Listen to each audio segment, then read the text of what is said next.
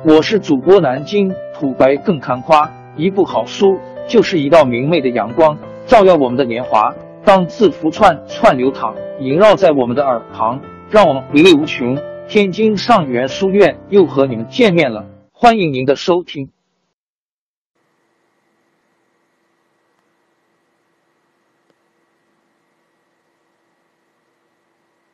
一不及格的开国君臣。魏元帝咸熙二年（公元265年）八月，司马昭病死，其子司马炎嗣为相国晋王。但只过了四个月，这位年仅二十虚岁的晋王还等不及过年，就逼使与自己同龄的魏元帝朝换禅位，废他做陈留王，自己登基称帝，立国为晋，改元太始元年。又追尊司马懿为宣皇帝，司马师为景皇帝，司马昭为文皇帝。从此，魏国告亡，晋朝开始了。这是祖孙三代四人七人孤儿寡母的结果，丝毫不值得夸耀。所以后来明帝听王导讲祖宗得天下的故事，竟羞惭的抬不起头，说若如公言，晋作父安得长远？历史上逆取的事例并不鲜见，但在得天下后。如能顺手治国，做出成就，后人也一样会给予肯定的评价。可是，这位后来被视为武帝的年轻天子却并非如此。虽然他在位时没有多少过恶，例如那位被废黜的曹奂德宝善宗，一直活到了五十八岁，但也说不上有什么政绩。老丞相何曾就曾对儿子们说过：“吾每厌见，未尝阅经国远图，唯说平生常事。”为此，他忧心忡忡，断定晋朝的国运不会长久，所以他指着孙儿们说：“此等必欲乱亡也。”他预测的很对。到永嘉晋怀帝年号三百零七至三三年之末，何氏一族在丧乱中惨遭了灭门之祸。晋武帝治国无方，但好色却很有名。太史九年（公元两百七十三年），他选公卿之家以下的女儿进宫。在采选结束前，还禁止天下人的婚嫁。次年，他又娶良家百姓和众多将吏的女儿三千人进宫供其挑选。当时母女好逃，哭声一直传到了宫外。至太康二年（二十八年），他还将原来的吴国宫女三千人也纳进宫里。这时后宫的女子竟有万人之多。在后宫，武帝常好乘羊车游乐，羊在哪里停下不走。他就在哪里留宿过夜。羊要吃草，也爱咸味。有些工人就在房门上插上竹叶，把盐汁撒在门口，引得羊车停在自己的门口。皇帝本人无所作为，倒也无妨。只要托付的人一样可以治国平天下。如齐桓公用管仲就是一例。晋武帝用的人却有好的，如博学多识的中书令张华，他曾促使武帝。定下决心出兵灭吴，而一旦出兵，他又亲任度支尚书、财政部长，以保证军需粮草的供给，因此是个很有作为的政治家。再如镇守襄阳多年的杨户，他与吴将陆抗对峙，竟深受陆抗的钦佩，说他是属于乐毅、诸葛孔明一流的人物。一次陆抗生病，杨户送药给他，陆抗坦然服下。部下见劝，陆抗就说。岂有救人杨叔子？叔子是杨户的字。杨户苦心经营，在做灭吴的准备。但陆抗在世时，他知道不容易成功，就没有发起进攻。咸宁二年（两百七十六年），陆抗一去世，他便上书请命伐吴，但朝中却有很多人表示反对。为此，他长叹道：“天下不如意事十常七八，天与不取，岂不令人抱憾？”咸宁四年（两百七十八年），他抱恨去世，时年五十七岁。临终前，他举荐杜预继任。杜预素来与他同志，在灭吴的征战中，他率军攻克江陵（今湖北荆州）后，原乡以南的州郡都望风迎降。杨户慧眼识人，而杜预也终于实现了杨户的遗志。张华、杨户、杜预，他们都是名著一时的巾帼之才。但他们在晋武帝的朝廷里却不属于主流派。主流派是何曾、贾充和杨皇后的父亲杨俊等人。何曾、贾充都是魏时司马氏的党羽。何曾在位时已官至司徒，他看得出武帝庸碌，但他本人也不是品行高洁的贤臣，在生活上奢侈无度，十日万钱，犹约无下住处，尽书本传语。他明知子孙会遭乱世，却不叫他们戒骄戒奢。尤其他的儿子何绍，比父亲奢华更甚，每天饮食的费用要达二万钱之多。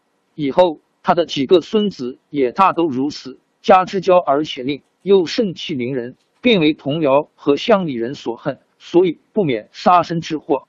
贾充是司马昭、司马炎父子的心腹，成司马氏之事的人是他，但拜司马氏之事的人也是他。当年魏甘露五年（两百六十年），魏主高贵乡攻曹髦，率殿中宿卫苍头、关同等讨伐司马昭。司马氏的兵士见魏主挥剑侵占，毕竟有些顾忌，谁也不敢上前。这时，太子舍人陈纪问中护军贾充：“形势危急，怎么办？”贾充毫不迟疑道：“司马公、蓄养儿等正为今日之事，不问是谁，动手就是。”陈纪得令，一家伙便把曹髦杀了。事后，贾充又罪陈纪灭其一族，自己反而封侯升官。司马师没有儿子，司马昭将次子司马攸祭祀给他，自己则继承了兄长的大将军、录尚书事、魏晋南北朝时总揽一切的职务的官职。他曾一度考虑再传位给司马攸，但何曾贾充等人都称赞其长子司马炎有德才，山涛也说废长立少，为礼不详。为此，司马昭就考核了司马炎的才，觉得不错。才打定主意立他做晋王世子。其实司马炎何尝有才？那是因为他的心腹杨秀事先替他拟了若干份时政意见书，又让他读熟了，所以他才应付得了父王的考核。司马昭是个极精明的人，但在这件事上却被糊弄了，由此不仅抛弃了声望远在司马炎之上的司马攸，而且还种下了日后政争的祸根。司马炎即位称帝后，任贾充为车骑将军，后来又加他尚书令、侍中，地位仅次于八公、太宰、太傅、太保、太尉、司徒、司空、大司马、大将军，实际上就是当朝宰相，竟不设丞相。尚书分朝办事，尚书令是各朝尚书的长官，也就是行政首长。贾充和朝官荀记、荀彧。冯胆等结为同党，操纵朝政。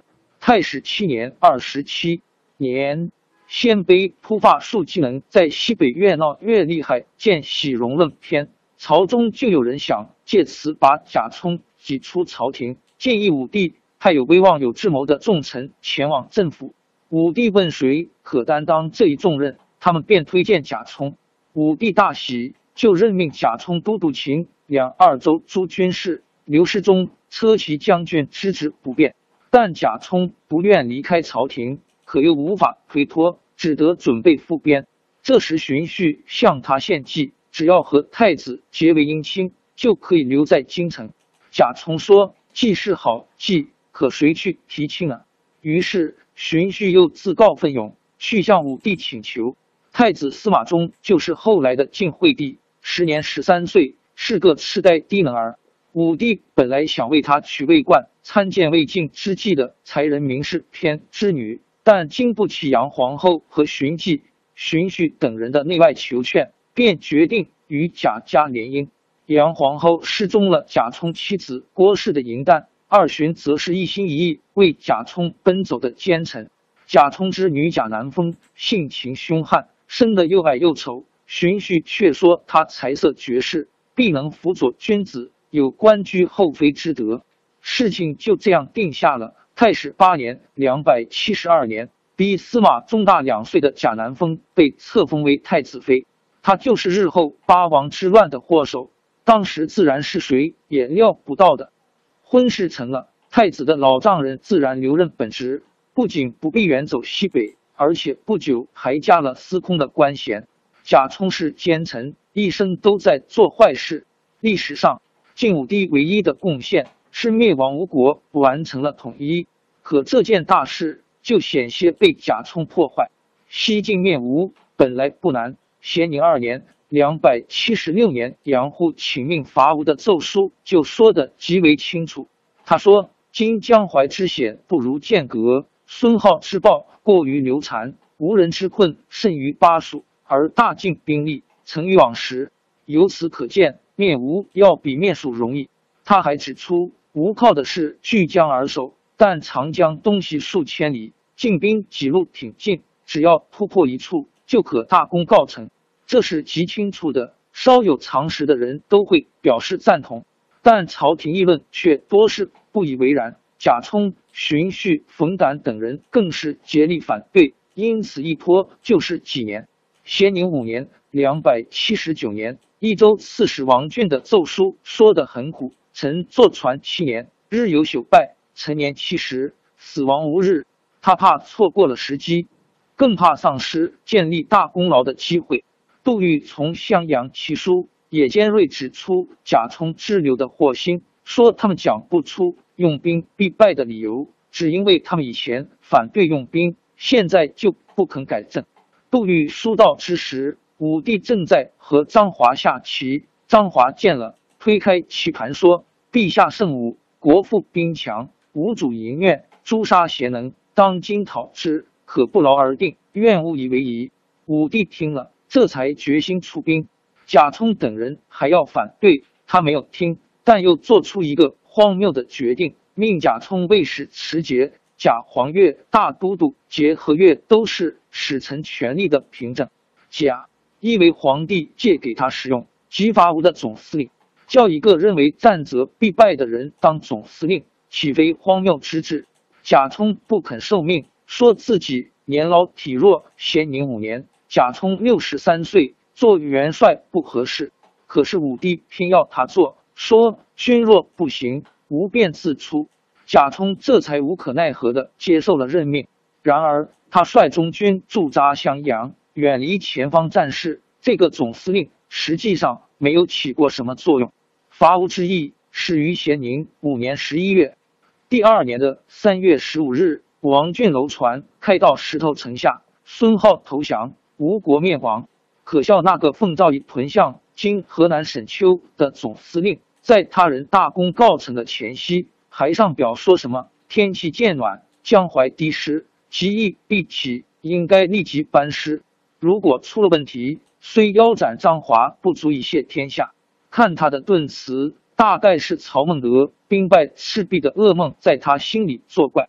杜预知道了，连忙上表力争，恳请万物罢兵。只是杜律的使者还没有到达洛阳，吴国已是一片将盘出石头了。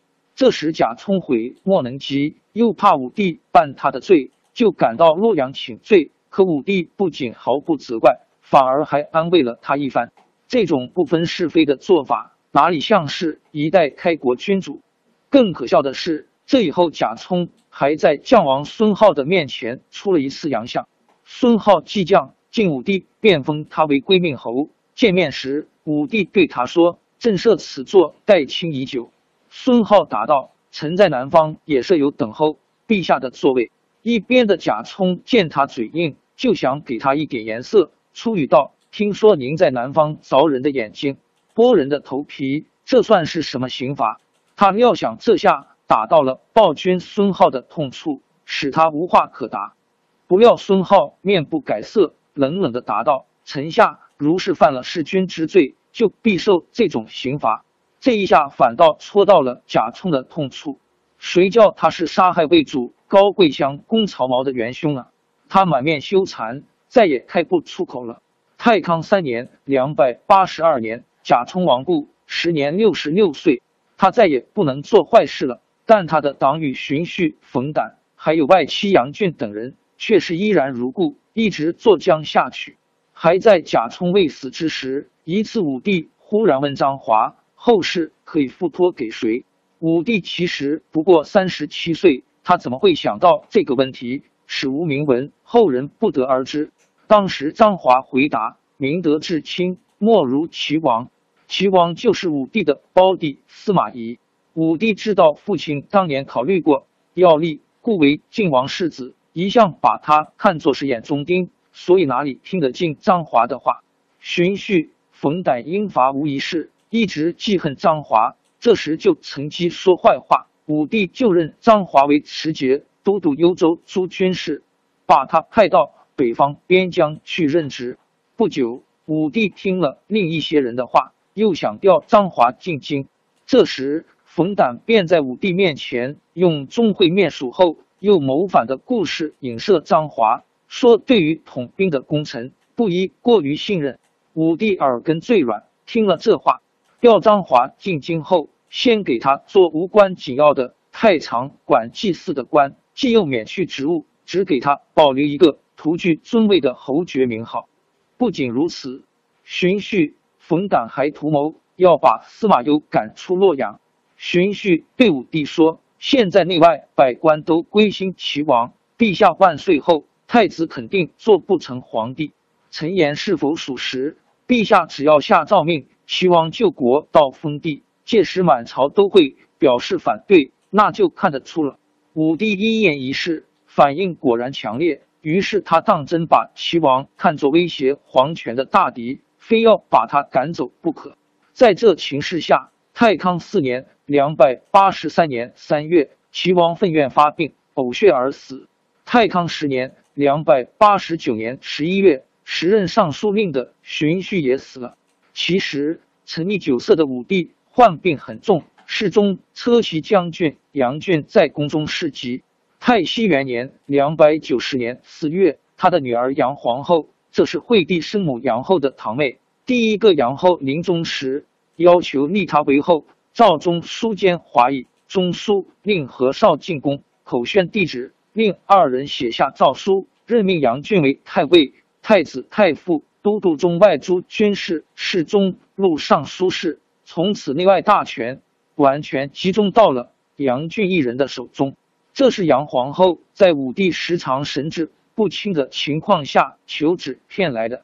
七天以后，武帝驾崩，时年五十五岁。平心而论。晋武帝还是有些可以称道之处的，他有时能听些逆耳之言。有一次，他问司隶校尉、京师地区的行政长官刘毅：“郑和与汉朝哪一个皇帝相比？”刘毅不假思索地答道：“桓灵。”武帝大为惊奇，说：“何至于此？”刘毅答道：“桓灵卖官的钱进国库，陛下卖官的钱进私家，两相作比。”恐怕你还不如桓灵。刘毅的话十分尖锐，武帝却并未动怒，大笑道：“桓灵时没有人说这话，如今正有直臣，远胜于彼了。”听得晋一言是好的，但遗憾的是听了不改。晋武帝就是这样的人。晋朝开国对魏时制度很少改变，只有封国一事与魏时大不相同。晋武帝时，君臣上下都认为。曹魏宗室没有实力，是弑孤而亡，因此应当大封诸王，分封王国，以郡为领地，封地有两万户的为大国，设上中下三军，兵士五千人；一万户的为次国，设上下二军，兵士三千人；五千户的为小国，兵士五百人。王国有了兵力，内战便容易打起来。矫正一种流弊，而又生出另一种牛逼，这是一项。极端错误的决策，战争和内战的种子都播下了。这一群开国君臣的作为是不能算及格的。在本篇里还应该交代两事：一是西晋统一时有多少人口？按照史籍的记载，有二四五九八四零户，六六万三千八百六十三人，这是一个偏少的数字。如吴国投降时的户口数是五十二点三万户。地三点二万，兵二十三万，男女口两百三十万。难道四川以东的长江以南地区只有不满三百万人口？显然，私家占有的人口、官吏、兵士的家属、流亡的人口，还有山区的少数民族等，都不在上述数字之内。据葛剑雄教授的研究，当时全国约有三千万人，这应该是一个接近真实的数字。见葛著《中国人口发展史》第三十二页，福建人民出版社九十九年版。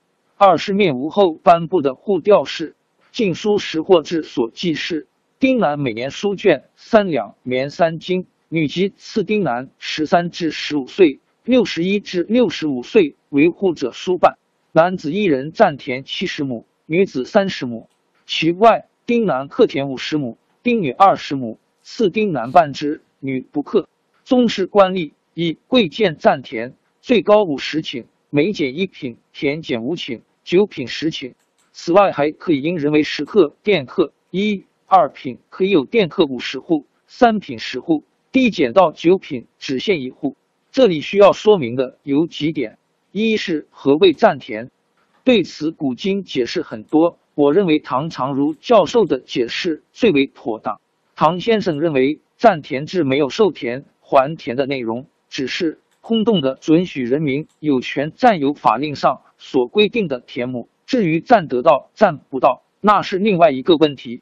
二是何谓克田，唐先生接着上文说，克田是督克耕田之意。一般人民自十六岁至六十岁，不论你是否自己有田，政府一定要你耕种五十亩，丁女则二十亩。占田规定七十亩，政府并不要求你全部耕种，但至少要有五十亩田不被荒废。没有田的呢，可以垦荒，可以去占。见唐著魏晋南北朝史论丛中的西晋田制事事，九十五年生活读书新知三联书店版。三是识货志所载只有书卷和棉的内容，没有脚粮的田租，那肯定是记载的不完整。在上举唐先生的著作中，他还引了《初学记》卷二七引进故事的话云：“凡民丁克田，夫五十亩，收租四斛，卷三雅，棉三金。”至于其他对官僚贵族占有田地人口的限制，历代都不会严格执行，所以我也不想。都引唐注再做解释了。